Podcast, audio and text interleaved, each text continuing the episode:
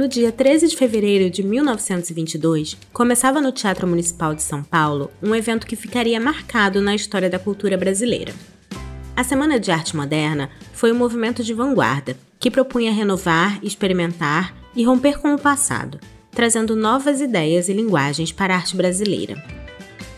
Cem anos se passaram e os reflexos do que aconteceu em fevereiro de 1922 seguem sendo discutidos, com direito a contradições, intrigas e polêmicas. Para celebrar o centenário, a companhia lançou uma série de livros que voltam à semana a partir de diferentes abordagens. Um deles é o título Modernismos 1922-2022, no qual estão reunidos 29 ensaios de pesquisadores que revisitam o movimento em campos diversos. Literatura, música, artes visuais, moda, urbanismo, sexualidade, raça, gênero, política e outros temas compõem um panorama caleidoscópico da modernidade e sua fulminante, mas problemática, inserção na cultura brasileira.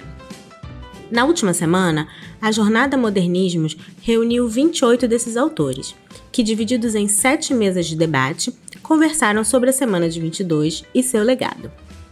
As conversas estão todas disponíveis no YouTube da Companhia das Letras, no link que a gente vai deixar aqui na descrição do episódio. Aqui na Rádio Companhia dessa semana, a gente destacou os trechos de alguns dos autores falando sobre seus ensaios, e esperamos que isso aguce sua curiosidade, tanto para ler o livro, organizado pela pesquisadora Gênese Andrade, quanto para ir assistir a essas conversas.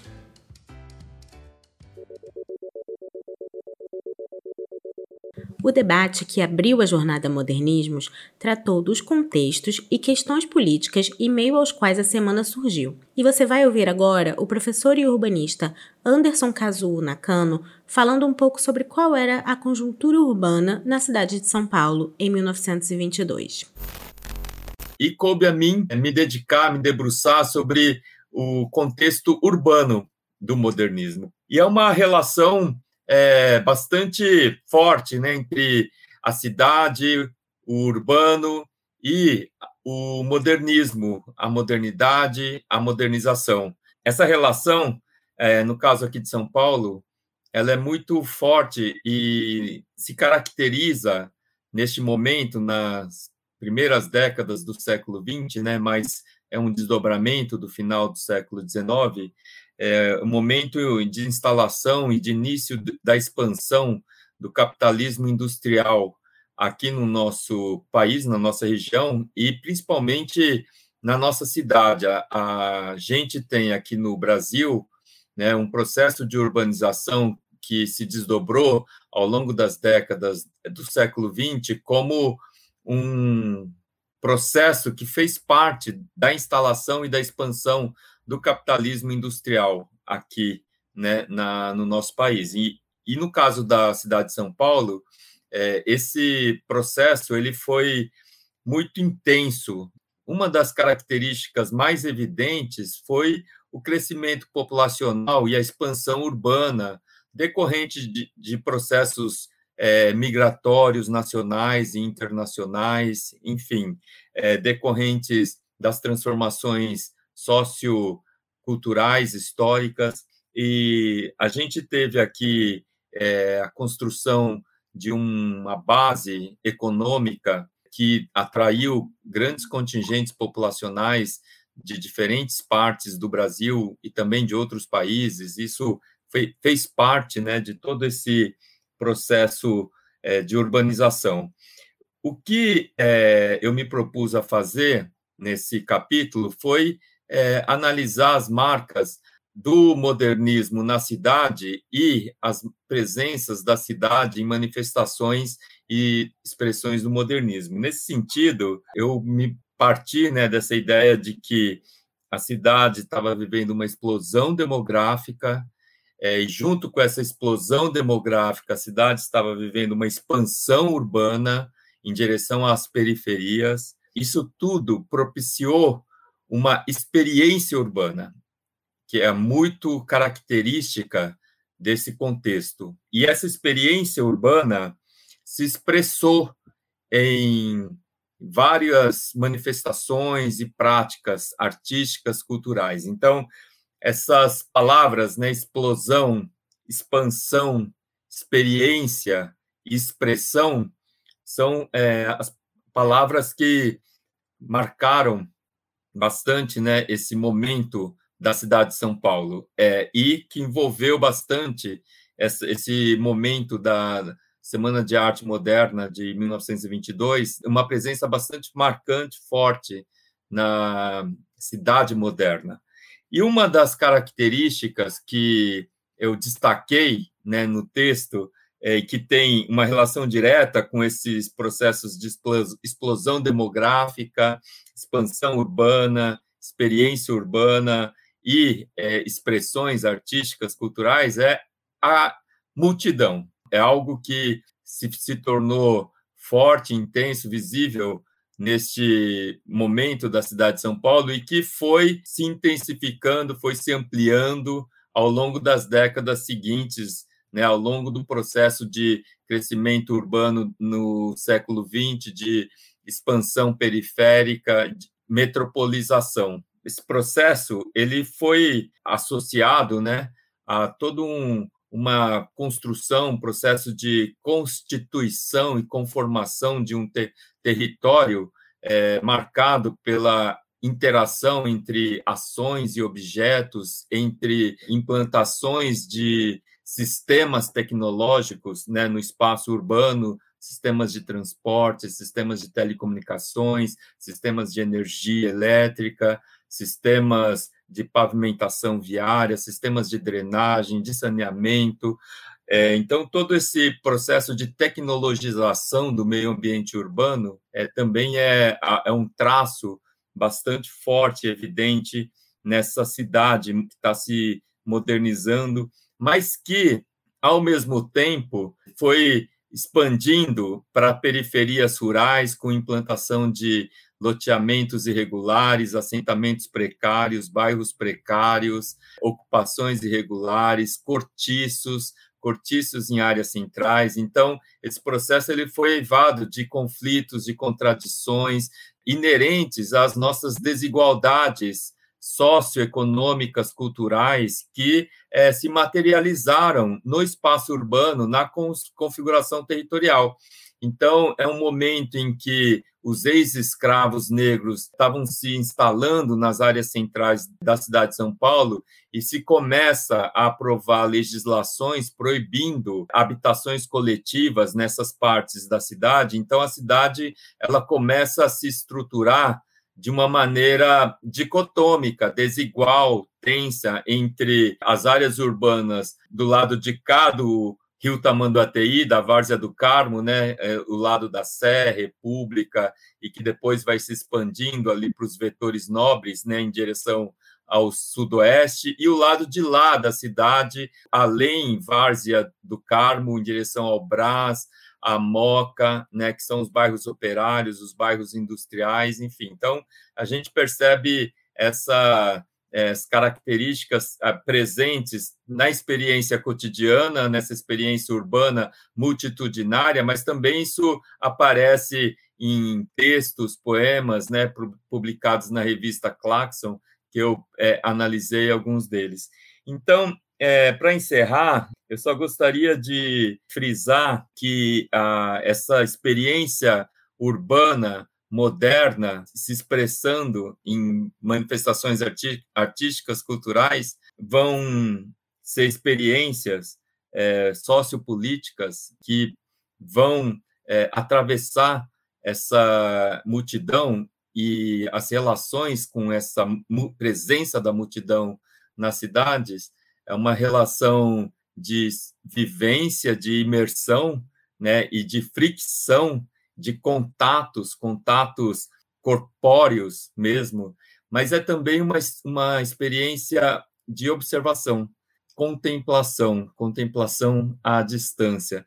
Eu usei o texto do Nicolau Sevchenko, né, Orfeu extático na metrópole, para trabalhar essas duas características da experiência multitudinária no espaço urbano em processos tensos de modernização e de verticalização nesse começo do século XX e que definiu aí o contexto do modernismo e que foi se desdobrando ao longo das décadas e deixando suas marcas e colhendo novas marcas na história. Esse retorno à semana de 22, 100 anos depois, tem trazido reflexões e críticas importantes. E uma das mais comentadas diz respeito à representatividade, tema da segunda mesa da jornada Modernismos. Você ouve agora a fala da artista visual, curadora e professora Renata Aparecida Felinto dos Santos, que em seu ensaio parte da obra A Negra, de Tarsila do Amaral, para falar sobre a falta de protagonismo dos artistas negros e indígenas na Semana de 22 e nas artes visuais de modo geral. Pois o ponto de partida para esse texto é uma obra pela qual eu nutro admiração, mas também é uma certa perturbação, que é a obra A Negra, de 1923, de Tarsila do Amaral. Ela foi a principal referência para que eu elaborasse esse texto, porque inúmeras vezes, do meu lugar de professora e educadora, a sendo abordada como uma obra que traz uma certa representatividade da mulher negra no campo das artes visuais. E não, é, ali nós temos uma mulher negra representada, mas ao longo do texto eu vou destrinchar também o que seria a representatividade e o que é a representação. Nesse quesito, nos interessou muito a investigação da mulher negra que a Tarsila do Amaral adota como modelo, cuja referência é uma das fotografias das amas de leite que serviam à sua família. Então, é uma imagem de uma mulher negra vestida que pertencia ao seu álbum familiar. A partir disso, tratamos do anonimato dessa mulher, como dizia a feminista antropóloga Lélia Gonzalez, as pessoas negras precisam ter nome e sobrenome. E a identidade dessa mulher que serve de referência para a Cacila da Moral segue apagada. O outro ponto que nos chama a atenção é que na fotografia essa mulher aparece vestida. No entanto, para servir de modelo para a obra negra, Tarsila despe essa mulher, a apresenta nua, trazendo uma dimensão que podemos interpretar como se fosse um corpo de uma mulher negra voltada para um lugar natural, selvagem, é, que tem muito a ver com essa África recém-descoberta pela Europa no final do século XIX, início do século XX, e que justamente vai fazer com que ocorra em Paris um grande interesse por objetos advindos de África, é, conduzindo é, pessoas da intelectualidade a um movimento chamado negrofilia. Então, esse ambiente no qual esteve Tarsila da Moral inclusive durante a realização da Semana de Arte Moderna de 22, é um ambiente que ela muito inteligentemente observa que ali existe um tema que ela pode adotar, é, com o qual ela teve convivência e que está dentro do seu seio familiar, que marca, inclusive, a sua própria infância. Então, nós discutimos essa mulher negra adotada pela Tarsila e essa estratégia também utilizada pela artista, a partir do confronto das relações entre mulheres negras, no lugar de quem serve, e as mulheres brancas, que nesse caso são servidas e ainda adotam a vida, a cultura, a imagem das pessoas negras para serem temas nas obras de arte modernistas. Após essa ambientação, a partir dessa obra que marca não só a carreira da artista, é, que finca o pé no interesse pela história e cultura do povo brasileiro, mas também marca o próprio movimento modernista, acredito ser um dos trabalhos mais emblemáticos, nós vamos falar um pouco mais sobre esse protagonismo paulista e brancocêntrico nesse advento, no qual o negro aparece como um tema reincidente, assim como anteriormente observamos é, a população indígena muito presente também durante o movimento do romantismo, que nós interpretamos também como dado curioso, porque é como se a elite de São Paulo observasse de um terraço, de uma sacada, essa população negra que vai servir de tema. Existe, então, portanto, um uso da imagem do outro não branco, que é um uso que já se inscrevia na tradição da arte brasileira, se nós formos observar é, as aquarelas e pinturas que são crônicas do que era o Brasil, é, no período colonial e depois imperial, a partir dos trabalhos de artistas viajantes, e que uh, demarca, na nossa percepção, uma presença como tema, mas uma ausência né, como protagonista criativo, é, que vai elaborar obras é nesse período da década de 20, década de 30, década de 40. A ênfase na imagem de pessoas negras como tema, mas a exclusão das pessoas negras como produtoras da obra. Algumas pessoas podem, inclusive, pensar, mas existiam artistas negros? Nós sabemos que existiam desde o século XIX, né? Então, é, essa obra da Tarsila e tantas outras obras de artistas modernistas, elas corroboram, inclusive, uma, um conceito muito forte no Brasil de hoje, que ainda faz com que nós neguemos é, as tensões raciais, que é a noção de uh, uma democracia racial. As obras modernistas, elas não apresentam conflito, elas não, apre não apresentam confronto, elas trazem, ao contrário, uma representação dos grupos não brancos, comumente, né, a partir de um contexto festivo. Então, a gente tem aí quase que uma corroboração de obras, eh, como a obra de 1933 de Gilberto Freire, Casa Grande Senzala. Então, assim, essa, esse Brasil do início do século XX, da década de 20, da década de 30, é um Brasil, principalmente pensando nos centros urbanos e pensando numa cidade como São Paulo, que passa por um processo de urbanização e modernização, que empurra a sua população não branca para as bordas da cidade, né, para as periferias da cidade, não só as exclui da regi das regiões que são mais centrais, mas também de possibilidades educativas, é, dentre outras, outros aspectos que nós não vamos trazer para essa fala agora. Então, pensando no campo da arte, esse artista branco, ele é extremamente especializado, ele vai inclusive para outros países para ter acesso a uma educação formal de qualidade, com raras exceções, alguns artistas negros também vão gozar dessa possibilidade, que é o caso dos irmãos Timóteo da Costa, mas a maioria dos artistas negros e negras vai ter uma educação que nós chamamos de educação informal, uma educação que ela se desenvolve no seio das suas comunidades, que tem inúmeros valores, que são valores ancestrais, no seu cotidiano, inclusive a partir do que é considerado belo, a partir da estética, e, portanto, se volta aos grupos de origem desses artistas. No entanto, essa formação era, e acredito que aos poucos, né, ela vai sendo tirada desse lugar de uma educação inferior. Logo, nesse contexto do início do século XX, eram artistas, é, gozava desse, desse status de artista, quem tinha acesso a essa educação formal.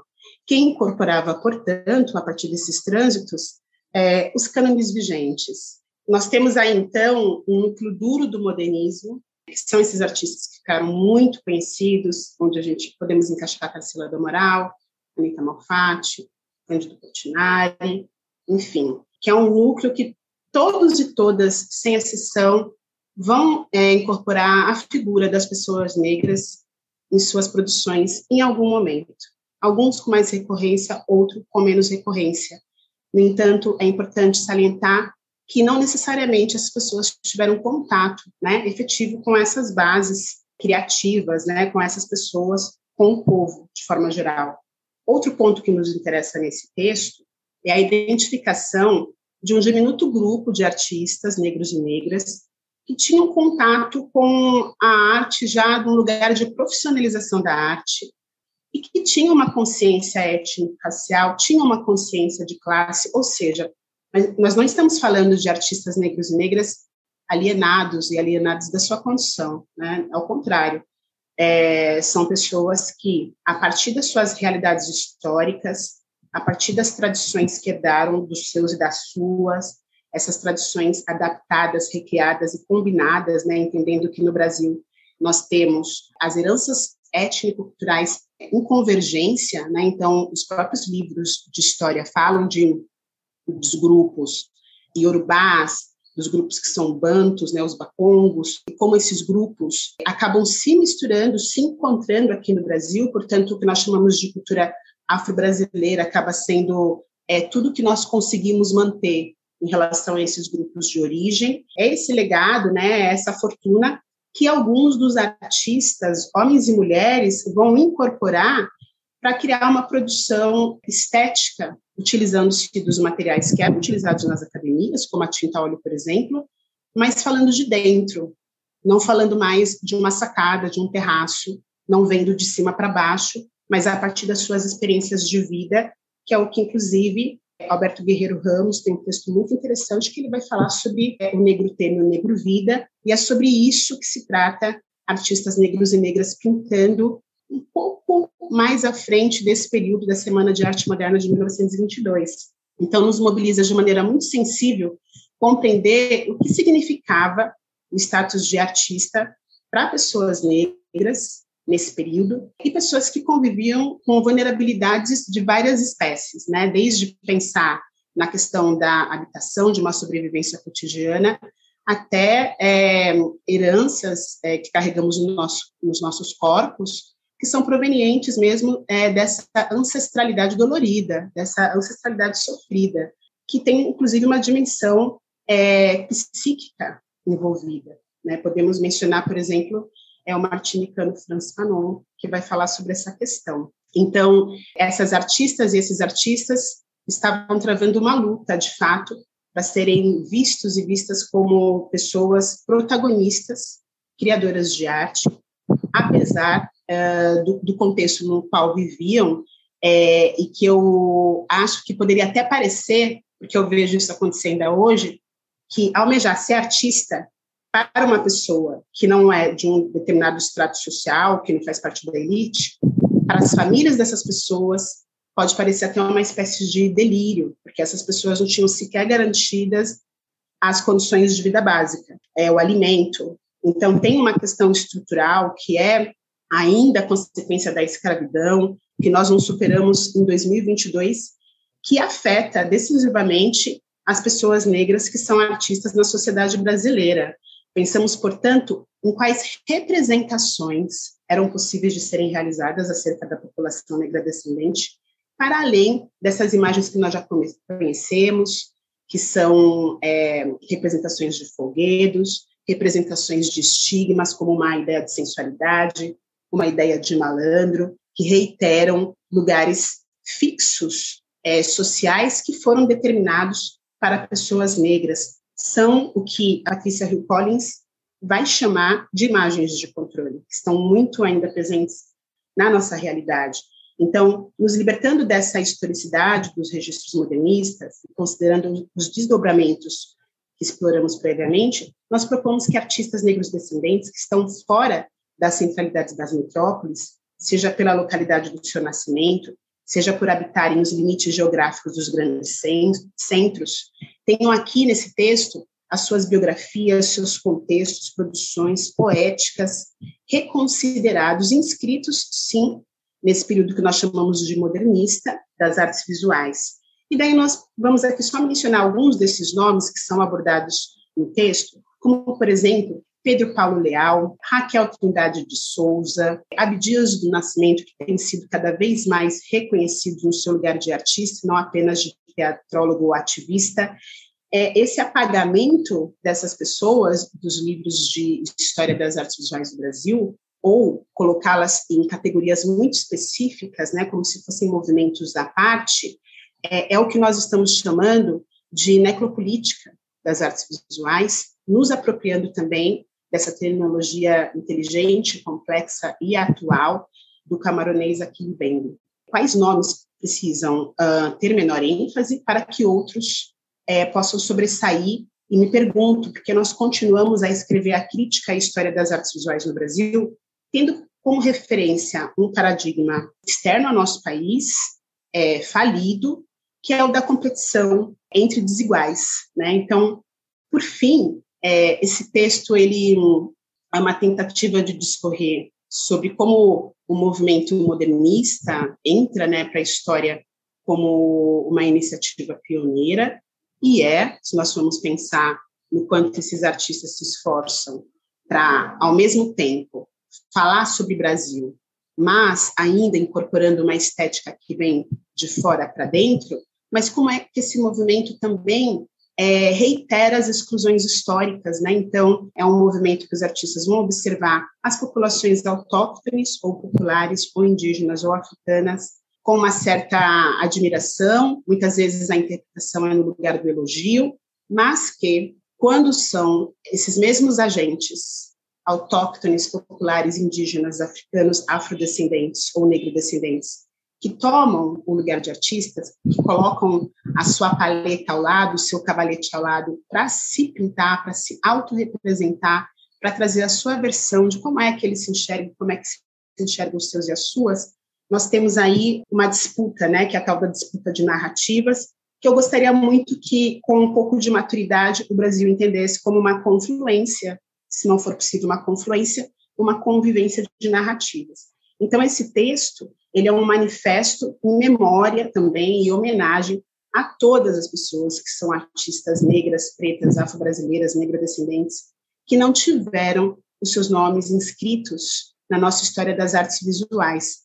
Portanto, ele é um texto de celebração é, dessas pessoas que, apesar do Brasil, insistiram por viver e não sobreviver da sua produção de artes visuais. Ainda no mesmo debate sobre representatividade, a historiadora, antropóloga e professora Lilia Schwartz destaca a ambiguidade do movimento de 22, que ao mesmo tempo em que questionava o supremacismo branco, não tinha representantes negros entre seus protagonistas. Eu mostro uma situação ambígua e até contraditória presente ah, nos participantes da Semana de Arte em São Paulo, e não de São Paulo. Eu destaco também a importância da semana no sentido, por exemplo, de ironizar mesmo o darwinismo racial, que fazia ainda tanto sucesso nesse momento. E também por questionar o supremacismo branco, que era, ainda era uma voga nos anos 20 em São Paulo. Por outro lado, eu destaco como as populações, as minorias estavam presentes nos temas da semana, mas as minorias não estavam representadas na semana. A semana mais tratou dos seus outros, dos seus temores, sua, do, seu, do seu imaginário, que eu chamo no artigo de os outros dos outros. A questão do negrismo e da negritude estavam presentes nos anos 20, era uma, uma agenda possível nesse contexto. E elas diziam respeito à, à oposição à produção colonial, que naturalizava justamente padrões de protagonismo europeu e branco. Existiam vários intelectuais à disposição nessa época. Eu cito e vou só aqui mencionar o Marcos Garner, o Dubois, o Franz Fanon, o Aimé César, todos eles questionando esses regimes de verdade. Esse é o contexto do pan-africanismo, é o contexto do movimento Harlem Renaissance, é o contexto dos ativismos negros na África e na diáspora, ativismos esses que desmontaram mesmo narrativas consolidadas, né, e que nós hoje chamamos de narrativas coloniais. Eu sigo no artigo a definição do Steve Edwards, que chamou atenção para a história da arte como o cânone, é uma condição estrutural da história da arte. Eu penso que ele vale para outras áreas de saber. Ou seja, o cânone padroniza gostos de elite, a ideia do que é arte contra o que é artesanato, a ideia do que é história contra o que é folclore, e, sobretudo, o que é clássico, daquilo que é apenas acidental. O certo é que, como diz uma certa literatura, o imperialismo cultural sobreviveu ao colonialismo. Essa abertura, como diz a César, era necessário uma maior abertura para o universal, daquela que era considerada uma parte regional da nossa humanidade analisa a Semana de Arte Moderna a partir de alguns dos seus próceres, não era possível falar de todos. E, sobretudo, a ideia de que se tratava, como dizia Oswald de Andrade, anos depois, no seu Manifesto Antropofágico, da ideia de que a nossa língua, uma nova língua literária não catequizada. Pois bem, no ensaio eu trabalho com Macunaíma, com Mário de Andrade, sobretudo com a obra de Macunaíma, sempre nessa perspectiva dos outros dos outros. Como ele se nutriu do Cor Grinder, do Capistano de Abreu, do Gustavo Barroso, do Silvio Romero e, sobretudo, da passagem em que os três irmãos param no pesão de Sumé e como surgem, segundo Mário de Andrade, as seis raças. Também analiso Tarsila do Amaral. Ou seja, eu trabalho com essa ideia como existem convenções esquemáticas e estéticas e como Tarsila foi ao exterior, ao ateliê do Fernando Leger, para encontrar a arte primitiva e lembrar da sua ama, e exotizar e naturalizar esse lugar da intimidade. É o que eu chamo de experiência afetiva das elites brasileiras. Mas o artigo se concentra, sobretudo, na trombada da, dos modernistas com Lima Barreto. Lima Barreto fazia parte do modernismo boêmio carioca, que incluía redes de sociabilidade da pequena África, redes do samba, do candomblé, figuras como Heitor dos Prazeres, João da Bahia, Senhor. E Lima Barreto trouxe a questão negra para o centro da sua obra. Trouxe também uma crítica à República, Malu, Malu já citou isso, uma República que prometeu tanta inclusão, e trouxe tanta exclusão social. Ele também formou uma rede de autores fora do modernismo, que eu cito no artigo, mas não vou poder citar aqui. O importante é que o próprio Lima se definia como um negrista, nada como um bom episódio. Lima Barreto foi chamado pelo jovem Sérgio Buarque de Holanda para fazer a resenha da nova revista Claxon dos modernistas.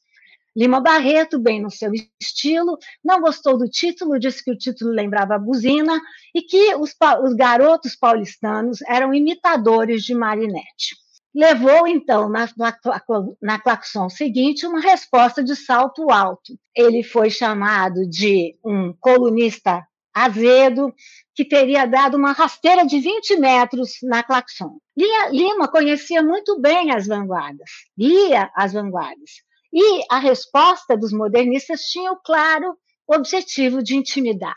Eu não sei se Lima leu essa resposta, porque 1922 foi o ano que não foi para Lima Barreto, que morreria com 41 anos de idade em novembro daquele ano. Ele foi então colocado na régua e compasso do modernismo numa espécie de limbo, ao lado de Coelho Neto, Afrânio Peixoto, autores que Lima não gostava foi o modernismo, criou a ideia de pré-modernismo. O que é o pré-modernismo? O pré-modernismo é um sentido entre, é aquilo que não foi, mas aquilo que também não será. É isso que o cânone muitas vezes produz. Oswald de Andrade disse numa citação dele que no Brasil o contrário do burguês não era o proletário, era o boêmio. Pois bem, talvez existia muito em comum entre o modernismo carioca e o modernismo de São Paulo. Um certo abrasileiramento da cultura brasileira, um certo sentimento de Brasil. Mas havia muita diferença também. Quem sabe Lima Barreto fosse mais militante. Quem sabe Lima Barreto explorasse mais essa fronteira tensa entre arte e política com certeza, Lima Barreto trouxe para sua obra uma atenção do pós-abolição, ao incluir não só personagens negros como centrais, mas os subúrbios cariocas negros. A minha hipótese, portanto, no texto, é que a escravidão, em 1922, ainda significava um limite forte para a linguagem modernista paulistana. E que o modernismo carioca teve mais contato com uma sociedade afro-brasileira afluente, deu mais espaço para as minorias do pós-abolição, que na verdade não eram minorias, eram maiorias minorizadas na representação, como aconteceu na semana de 22. Trata-se de um pensamento que vai sendo descoberto com muita consonância com uma forma de conhecimento que circulava nesse que era um eixo afroatlântico. Eu diria, portanto, que nesse sentido, o nosso presente está absolutamente lotado de passado. Por fim, você ouve agora a fala de José Miguel Wisnik no debate sobre a música no modernismo. Numa reflexão que fala de Mário de Andrade e Vila Lobos, o autor chega até os dias de hoje, na figura do músico Emicida, que para Wisnik concretiza hoje alguns dos desejos da vanguarda de 22. Então, meu assunto foi a música, especialmente em Mário de Andrade e Vila Lobos, que são as, as duas figuras, vamos dizer, centrais da questão da problemática musical do movimento modernista, e é, essas duas figuras, eu trato dessas duas figuras, mas faço uma abertura a partir justamente de um poema da Paulicéia Desvairada, no caso não o primeiro, mas o último poema do livro, que é um longo poema, vamos dizer assim, desmesurado em relação aos outros, descalibrado na própria dicção, se há alguma coisa ali enfrentando a forma difícil, né? é este poema que ele escreve é, imitando um oratório profano, é um poema partitura, podemos dizer, a indicação da partitura de um oratório profano que seria figura, que é figurado ali como sendo executado no Vale do Anhangabaú, com a população de São Paulo inteira envolvida nesta apresentação musical, né, que é uma autoapresentação, porque a cidade se apresenta a si mesma, apresenta-se ela mesma como um campo de embates, porque é uma obra coral sinfônica em que os blocos corais são grupos que ocupam diferentes lugares no território do Angabaú e que se chocam entre si como numa espécie de batalha campal que apresentasse a cidade como um campo de conflitos e de crise aberta. Então, nesse sentido, é, o poema que foi escrito em 1921, portanto, antes da Semana de Arte Moderna, ele é uma antevisão alucinada do acontecimento da semana, porque ele é um poema sobre os embates que se colocaram à altura, essa altura entre figurados ali entre modernistas ou futuristas entre aspas, como eram chamados, e passadistas, né? É este choque que é o choque principal do poema. Mas o poema, ao mesmo tempo, nós podemos dizer que ele, é, é, ele faz uma, uma leitura vamos dizer, tomada pelo, pelo sentimento de arrebentação, que é uma palavra que o Mário usa depois na palestra, na, na conferência do movimento modernista, e né, nós podemos dizer, é o que eu acho, é o que eu defendo nesse texto, que o poema fala mais do que os programas explícitos, do que a cena da semana ou do que dos bastidores. Ela fala, de certo modo, questões difíceis do modernismo vamos dizer, que não se enunciava explicitamente. Portanto, o poema ele tem é, esse valor, primeiro, de projetar o acontecimento imaginário da semana, não no, no, dentro do teatro, mas no anfiteatro da cidade, na cidade como um palco de acontecimentos, que é aquele palco de uma cidade que se transformava avassaladoramente, né, que passa é, de 20 mil habitantes em 1878 a 1 milhão em 1930, e que tinha 550 mil em 1922, que é um número expresso que o Mário dá no poema, quando ele diz que os participantes são esses, né? É, é nesse número, é nesse porte. Então, ao contrário do que se pensa, ou às vezes se diz, ou, é, nessa linha de que São Paulo era uma cidade pacata de hábitos morigerados, provinciana e se arvorando a cosmopolita, o que acontece ali é que era uma cidade em franco processo de transformação, né? e que essa é a questão. Ela, ela não era cosmopolita, mas não era mais provinciana, ela era uma coisa à procura né? da sua pró, do seu próprio sentido. Então, o poema é muito disto. Né? O poema ele tem, de um lado, os, é, para dizer muito resumidamente, é, como se fossem as forças conservadoras, é, do ponto de vista estético, que estão no Teatro Municipal, nas sacadas e nas janelas, os modernistas, juvenilidades auriverdes, como me chama, no fundo do Vale do Angabaú, né, as, os milionários e burgueses do outro lado do vale e operários, trabalhadores, gente pobre, lumpens no viaduto do chá. E essas, é, vamos dizer, é, forças sociais e culturais é que se chocam. Para resumir tudo, ela é um embate que resulta de uma espécie de fricção uma fratura que passa por uma espécie de processo de fricção, de uma fritura, que acaba justamente por uma espécie de rompimento daquele tecido o tecido social que nós podemos chamar de enfibraturas do Ipiranga, ou seja, a sociedade brasileira em São Paulo posta na fenda do Anhangabaú.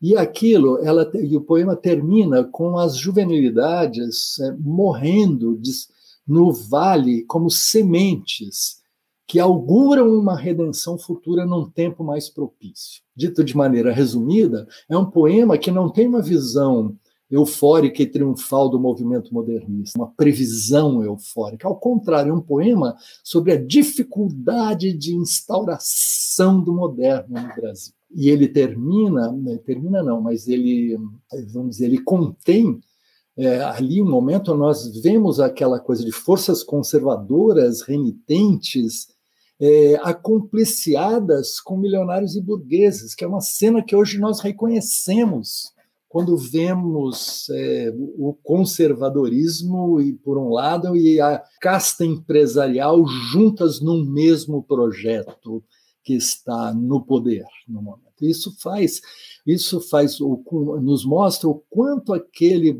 poema de 100 anos atrás ele está tocando alguma coisa que permanece como um impasse e, portanto, reforçando a atualidade que está contida nisso. No meu texto, eu também é, afirmei a força do espetáculo do Emicida no Teatro Municipal né, como sendo a melhor, vamos dizer, realização daquilo que o poema do Mário augura, o desejo de que elas sementes frutifiquem um dia. Nesse sentido, também, se a gente tem a dificuldade de instauração do moderno, a gente tem outras formas pelas quais, na sociedade brasileira, essas, essas coisas se transformaram. E no seu, no seu filme, que costura o show né, nesse o amarelo, que está na Netflix, a gente tem essa visão que o Emicida nos apresenta. Ele relembra as infibraturas dos movimentos negros, né, dessa ancestralidade em São Paulo, através de manifestações individuais e coletivas, como elas ocorreram historicamente para o Engabaú, o movimento negro unificado, em 1978, escolheu as escadarias da frente do municipal para se manifestar, as batalhas do hip hop no Vale, no, no, no, Largo, no São Bento, não é? Remetendo à figura histórica ocultada de, do arquiteto escravizado Tebas, né, que é ali homenageado na escolha daquele lugar. Portanto, a coisa são os dois lados do Vale do Angabaú também, que continuam apontando para ali, o que dá, vamos dizer, ao espetáculo, filme do Emicida, esse caráter, vamos dizer, de uma ressonância atual. Eu acho que é a melhor homenagem da semana, a, a homenagem viva à semana está é, nesse show, enquanto que são forças sociais e culturais que estão ali e, e, vamos dizer, aceitando esse diálogo com a tradição modernista, que o, o Emicida faz com muita lucidez e sobriedade, é? quando ele diz, sabe das diferenças sociais, raciais com os modernistas, ao mesmo tempo que valoriza o fato de que tudo aquilo tem um, um quer dizer, um valor de, de abrir mundos dos quais, dos quais a gente não pode abrir mão. Muito bem, depois eu faço então uma consideração sobre Mário e Vila Lobos, que foram os dois, vamos dizer, artistas e atuantes que buscaram um projeto de, vamos dizer, de alternativa para o Brasil, a República Musical Modernista, um projeto com bases musicais. E como é que no Mário isso se fez com a sua aposta na cultura popular rural, anônima e coletiva, que é o que ele privilegia como sendo as fontes de alguma coisa, que eu interpreto como sendo uma resposta àquela crise do Vale do Angabaú que ele encontrou, que ele figurou, que ele apostou num projeto da cultura popular não industrial, de maneira contraditória, num país que se industrializava, como ele era o primeiro a saber muito bem. Né? Resultado, o que faz, o que dá, o que cria um impasse na posição Mário Andradino. Eu comento ali que ele não ele não tomou como seu objeto, como sujeito cultural, a música popular urbana, que àquela altura tinha figuras, né? ele foi contemporâneo de Senhor Pixinguinha, Wilson Batista, Ismael, Noel Rosa, Dorival Caymmi. Quando ele cita um desses, é muito ampassant, porque isso não fazia parte do projeto. O modernismo pensava uma aliança entre a cultura, vamos dizer, musical folclórica e a cultura erudita, mas não avaliou a força da música popular urbana, onde essas questões propriamente se equacionariam. Tem uma passagem, quando uma, uma carta a Moacir Werneck de Castro, que, que Mário de Andrade diz que ele, ouvindo Vão Acabar com a Praça 11, ele fica tomado, esse samba, ele fica tomado de uma emoção, assim, quando, quando ouviu Amélia de Taúfo e Mário Lago, e ele diz que coisa genial, ou seja, por um momento ele teve a intuição, tinha todos os elementos para saber que ali era uma arte, era uma coisa poderosa que estava se se configurando. Mas ele diz isso, mas diz assim, ah, quem alguém teria que estudar isto, não é?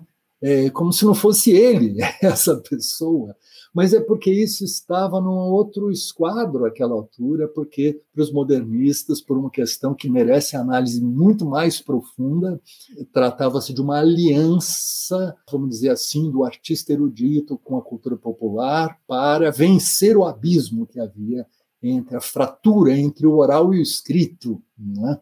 que é um tema que nos remete às batalhas da coloquialidade, mas principalmente sobre o quanto tudo isso é difícil. Né? A expressão que eu estou retomando aqui, né, depois de ter ouvido do Roberto, né, e remetendo ao, ao ensaio de Rodrigo Naves. Bom, a última parte do meu texto é sobre essa figura que eu estudo há anos, desde o meu mestrado, o Coro dos Contrários, e, e, atravessaram as décadas, e da qual eu acho que nunca dei conta dele, que é Heitor Villa-Lobos. Né? E figura genial, difícil e também é, contraditória, etc. Né?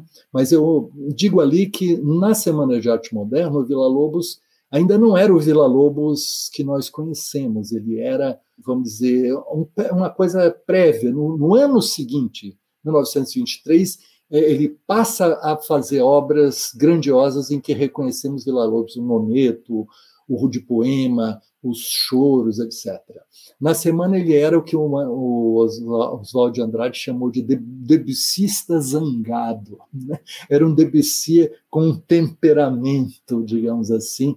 E aquilo, então, aí eu procuro mostrar o quanto essa, essas obras se abrem na sequência, essas grandes obras, as mais, vamos dizer, estimulantes, as mais inovadoras de Vila Lobos nos anos 20, né, e que tem a ver por sua vez, como uma espécie de abertura ao caos das sonoridades brasileiras, que ele traz à tona como um inconsciente e que ele, ao mesmo tempo, procura reger e orquestrar, como acontece, afinal de contas, no Choros número 10. Isso levou depois ao programa do cantor feônico, onde ele se tornou uma espécie de regente pedagogo das massas vamos dizer, de estudantes, né? um projeto que está ligado ao Estado Novo, que teria esse aspecto, vamos dizer, autoritário, ligado à ditadura e tudo mais. No entanto, para terminar a Gênese, no entanto, independente disto, Vila Lobos tá, desemboca com tudo no cinema do subdesenvolvimento de Glauber Rocha, que é movido a Vila Lobos. Ele desemboca com tudo em Tom Jobim, para quem ele era o ídolo, e está até hoje em Zé Celso Martinez Correia, que o venera e que fez com que a, a cena do estraçalhamento de Penteu nas bacantes de Eurípides fosse feito com o, o Choros, o, o Rasga Coração dos Choros número 10, cantado por todo o elenco num verdadeiro tour de force incrível. A Jornada Modernismos teve ainda conversas sobre manifestos e revistas literárias, sobre releituras e revisões do movimento, além de apontar herdeiros da antropofagia e produções contemporâneas. As sete mesas de debate podem ser vistas e ouvidas na íntegra em www.youtube.com barra Companhia das Letras.